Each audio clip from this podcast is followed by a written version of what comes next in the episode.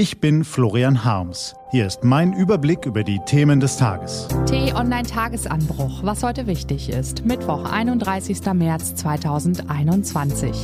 Die Aussichten nach dem AstraZeneca-Rückschlag sind düster. Die Corona-Krise wird wohl noch deutlich länger dauern. Umso wichtiger ist ein mentales Gegenmittel. Gelesen von Ivi Strüving. Was war? Im Leben ist ja alles eine Frage der Perspektive. Der eine sieht das Glas halb leer, der andere halb voll. Die Nachrichten dieser Tage bescheren vielen Menschen schlechte Laune. Die Seuche grasiert, die Politiker eiern herum und nun gibt es also doch ein ernsthaftes Problem mit dem Impfstoff von AstraZeneca. Auf Empfehlungen der Ständigen Impfkommission haben die Bundesregierung und alle 16 Bundesländer beschlossen, den Stoff nur noch bei Menschen über 60 Jahren einzusetzen.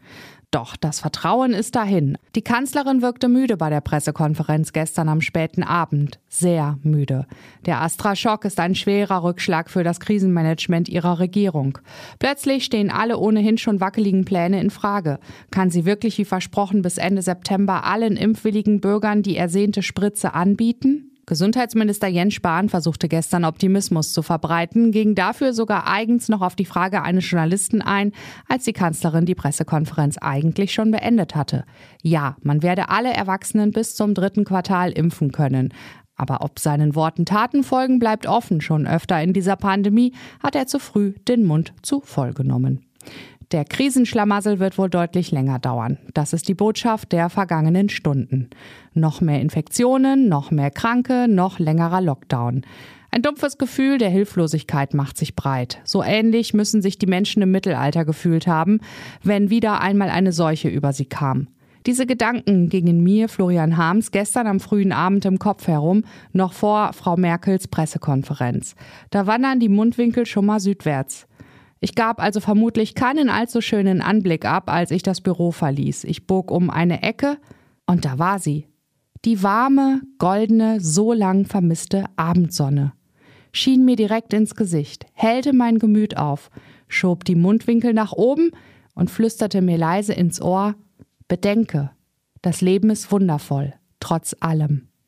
Ich trieb den Roller an, sauste durch die krisengebeutelte Hauptstadt, links die Corona-Teststation, rechts verrammelte Geschäfte, aber trotzdem viele fröhliche Menschen, die sich nach dem viel zu langen Winter mit Wärme auftanken.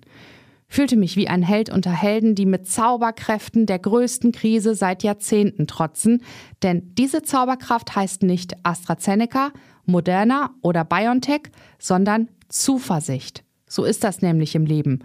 Das Glas ist entweder halb leer oder halb voll. Aber letzteres verleiht mehr Kraft. Was steht an? Die T-Online-Redaktion blickt für Sie heute unter anderem auf diese Themen. Zeit für einen Aufbruch. Wer zu lange regiert, hebt irgendwann ab, selbst wenn er das gar nicht will. Um dieses Phänomen zu verstehen, muss man einmal selbst im Kanzleramt gewesen sein. Siebter Stock, man redet hier aus Ehrfurcht leiser. Die Tür ins Kanzlerbüro verbirgt sich in einer höhlenartigen Nische. Im Vorzimmer sitzen Angela Merkels engste Mitarbeiterinnen. Links herum, durch eine weitere Tür in einer holzgetäfelten Wand, steht man im Innersten der Macht. Großer Schreibtisch links, großer Besprechungstisch rechts, riesige Fensterfront mit Blick auf Berlin. Wer sich hier aufhält, residiert über den Dingen. Bedeutend fühlt sich das an, fast gravitätisch. Es ist ein angemessener Platz für eine deutsche Regierungschefin. Aber wenn man zu lange in diesen stillen, großen Räumen weilt, könnte es sein, dass man sich irgendwann von den Dingen draußen vor der Fensterfront entfernt. Dann übersieht man vielleicht, wohin die Welt sich gerade dreht. Verstehen Sie mich bitte nicht falsch, das ist kein Vorwurf. Das ist einfach so, wenn jemand zu lange im Chefbüro sitzt. Macht macht behäbig. Und wenn sie zu lange währt, macht sie auch mutlos. Das ist der Moment, an dem es Zeit für etwas Neues ist. Für eine Person, die sanft sagt, Danke Angela Merkel, danke, es reicht. Das ist die Lage sechs Monate vor der Bundestagswahl. Unser Land schlingert durch die größte Krise seit Jahrzehnten, aber im Kanzleramt sitzt eine Regierungschefin, die der Mut zu großen Taten verlassen hat. Die dritte Corona-Welle erfordert eigentlich entschlossenes, schnelles und pragmatisches Handeln. Beim Impfen, beim Testen, in der Lockdown-Frage. Und dass Frau Merkel ihren Abgang bereits angekündigt hat, macht es nicht weniger zäh. Wer ist also der oder diejenige, die nun kommt und sagt, es reicht mit dieser Art der Politik, Zeit für einen Aufbruch? Und noch wichtiger, wem nehmen die Bürger diese Botschaft ab?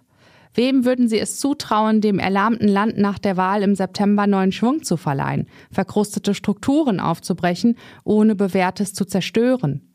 Wer solche Fragen stellt, der kann sich die Daten von Umfrageinstituten ansehen.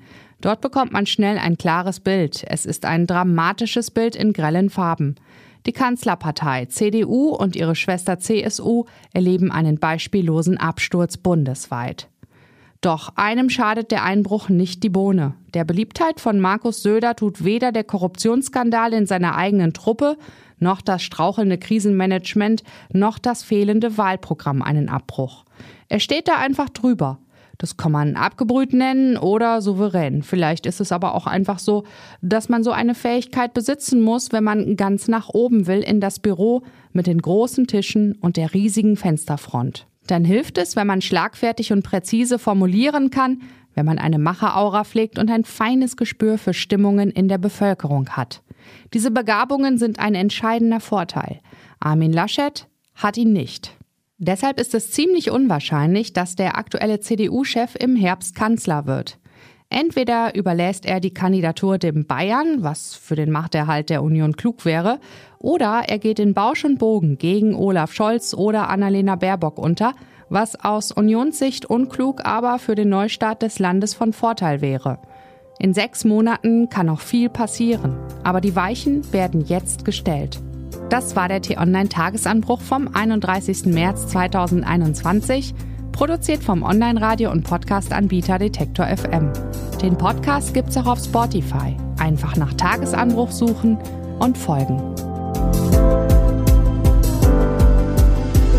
Ich wünsche Ihnen einen frohen Tag. Ihr Florian Harms.